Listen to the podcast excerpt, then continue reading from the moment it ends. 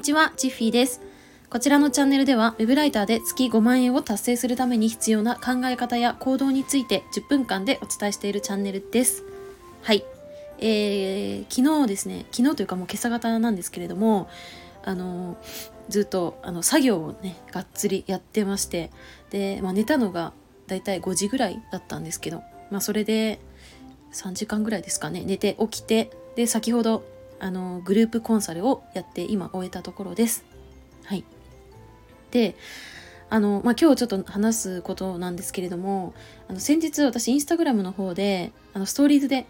えー、まあ、独り言みたいな感じでぼやいたんですけど、あのー、やっぱり私は、なんか今のお仕事のやり方っていうのは、まあ、結構その全部私は好きなことを全てやってきたなっていうのがあってなんかこういうのが嫌だああいうのが嫌だではなく完全に自分の好きを追求し続けた、えー、この社会人今何年目 ?9 年目か？なんですけどいや本当に、えーまあ、私は、まあ、ライターであり、えー、土木の現場の、えー、監督もやっているんですね今二足のわらじ、えー、状態なんですけれどもうんなんか全てこう好きで凝縮されてる仕事というか、えー、なので、まあ、ちょっとこれは本当に自分が将来こうしたいああしたいとか今何に注力するかっていうのを考えていくとかこう今自分が挑戦する時に必ず手放す必要あると思ったからこそ私は一時的に建設のお仕事を手放すっていうふうに決めました。はい、でまあ、そういう、まあ、決めた経緯とあとは、まあ、ちょっと両親に報告をした、えー、話についても、えー、一緒に語っていこうかなと思います。はい。で、初めにお知らせをさせてください。えっ、ー、と、私は、えー、今、無料のライティングのコミュニティを運営しております。はい。で、あの、まあ、ライティングのノウハウだったり、えー、セミナー情報だったり、そういったものをどんどんどんどんこう流していく、えー、いきますので、気になる方はぜひ、え、情報を受け取っていただければなと思います。コミュニティの、え、ご参加方法なんですけれども、え、概要欄にあります、え、公式 LINE をまず登録いただいて、え、そこからコミュニティ参加希望とメッセージをいただければ、えご案内できますので、え気になる方はぜひ、えご登録いただけると嬉しいです。はい、では本題に戻ります。はい。えっ、と、私が、ま、今やってること、まあ、人生の中で挑戦していきたいこととか、まあ、全てこういろんな要素を、えー、複合的にこう考えていった時にこれは今の状態のままだとなんか結局どれも中途半端になるなとか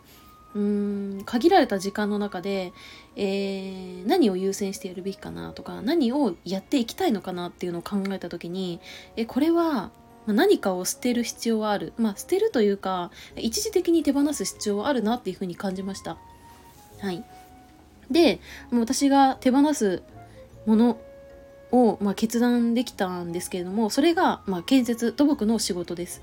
であの本当に私はこの建設業が大好きでしてこの大きいねものがゼロからこう出来上がっていく様子を見るのも好きなんですけどうんなんだろうなうんなんだろうなんか人の役に立ってる感みたいなのをすごい感じられてそれがすごい自分の中ではやりがいを感じていたんですね。で、まあ、よく聞かれます。私はこういう見た目ですし、こう工事現場にいるような感じではないってもう皆さんに言われます。100%言われます。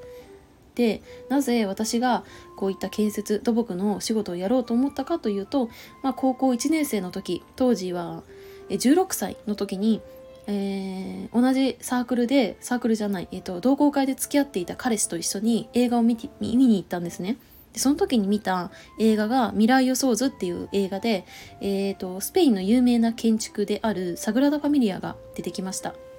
でその時にわあ私このサグラダ・ファミリアを完成させる時になんかそのプロジェクトに関わった日本人の一人になりたいなって思ってそれで建築にまずは目覚めました。もう大好きでしたね本読むのとか。で、まあ、建築目指してたんですけど私はあの受験に見事に失敗しましてもうなんか受験した大学全て落ちてしまったので6校全部落ちてしまってもうこう何ですか嫌だけど行くとか そういう選択すらできなかったんで浪人したんですねで浪人するとなんかこの日々のなんか娯楽という娯楽をやらなくなるので唯一自分の心が落ち着くというか勉強以外でなんか休まる場所っていうのがあの本屋さんだったんですね。でそこでなんか土木建築コーナーみたいな専門図書みたいな置いてあるコーナーにいつも行ってたんですけどなんかそこでたまたま見つけた橋の本にすごいこうおおみたいな感じで感動しちゃってで建築は橋も作るのかなって思ったんですけどよくよく見てみると建築ではなくって土木っていう分野に、えー、入るっていうことが分かったんですね。でその瞬間に私は、えー、自分の名前を付けた橋を作りたくなってしまったわけですよ。超単純だなって思うんですけどあの名前が私千里っていうんですけど千里橋っていう橋を作りたくなってしまってあ私やっぱ自分の名前つけた橋作りたいから土木にしようって思ってで土木の学科全て受けてでまあ浪人時代に、まあ、いくつか、まあ、大学受かりましてその中で、えー、ちょっと気になるなって思った大学に行って土木を学んだんですね。で、まあ、全てその自分がやりたかったことを追求してそれで大学4年間もまるまる自分が好きな土木を学べてで、えー、土木の仕事ができる、えー、企業に就職したっていうところになります。もうなんか本当に幸せでしかないなって自分で思ってたんですね。ででもなんか私のもともとのその長年のコンプレックス、えー、1個下の妹と常に比較されて生きてきたとか、えー、なんか両親との関係があまりこう良くなくってなんか何ですかねこう常にこう勉強勉強とか、えーまあ、経験があまりしてこなかったそういうのもコンプレックスに感じてたからこそなんか自信をつけるためになんか他にやりたいと思っていろいろ挑戦した中の一つがこういった個人で稼ぐっていうところなんですね。で、うん、これに関して話し始めると結構長くなるんでちょっとはしょって、まあ、ライターからちょっと話すとそのライターの仕事をやってたらやっぱりこの自分の過去のこのキモいとかなんか変わってるって言われてることが価値になるっていうのが分かっていってなんかこんな自分でもなんか人の役に立てるんだなっていうのにすごい嬉しくなったんですね。で直接こう組織に所属してないで自分っていうライターに対してお礼を言われるっていう経験も初めてできてでそこでやりがいっていうのもどんどんどんどん感じられるようになっていきました。はいで、まあ、そんな中で、まあ、自分自身がライターとして記事を書くっていうのももちろんなんですけどもさらにね最近もなんかもまだまだこうつよつよライターになりたいなっていう思いもあるんですけど、えーと、ライティングっていうサービスを提供したりとかうんとなんかその講座コンサルみたいなところで関わっていった時になんか私もうちょっとこういうところで頑張ってみてもいいのかなとかなんかまだまだできることあるんだなっていうのを感じた時にうーんなんかそこでも頑張りたい。でも現実え、建設のお仕事をしつつ自分がライターのお仕事をこなしつつ講座コンサルを提供するっていうところでなんかもうえ時間的に余裕もなくなってきたのと,、えーと、やるべきことやりたいことっていうのがなかなかこううんと何て言うんですかうまく回んなくなってきた時にあこれはこのままいってしまうとなんか一つもうまくいかなくなるじゃないかと思って私はちょっと考え始めたんですね将来どうしようかなって。でそんな時にあのまあ能登半島の地震が起きたですね私の生まれ故郷が能登なんですけど地震が起きた時にこう家族との時間っていうところを考えました。それもちょっと前の配信で喋ったんですけど、えー、まあ、父親母親と離れて過ごして私は1年に34回ぐらいしか帰省はしてないんですね。で1回の帰省に大体2日3日なのでそんなにこう顔を合わせてるわけではないって考えた時にちょっと時間作りたいなって思った時にさらにそこの時間を考えたらなんか何て言うんですか？その3つのやるべきことプラス家族の時間ってなるとえ本当にうんなんかここれ後悔するぞって思って、えー、またその自分の今後について考え始めました。でまあそのいろいろ考えて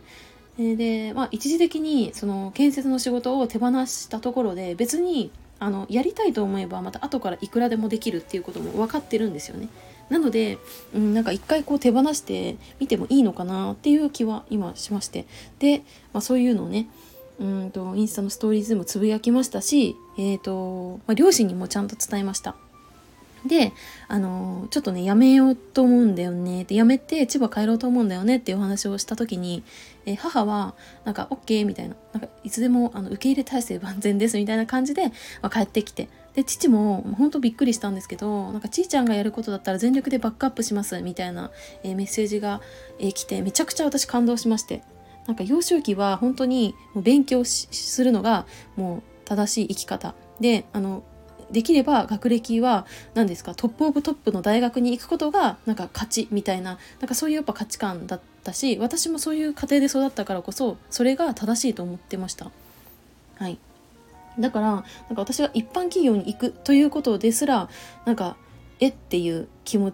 やっぱあったみたいで最初はなんか賛成してくれなかったというか素直に応援してくれなかったたような気はしてたんですけど今はこうしてやっぱ応援もしてくれるっていうとこでめちゃくちゃ嬉しくてうん。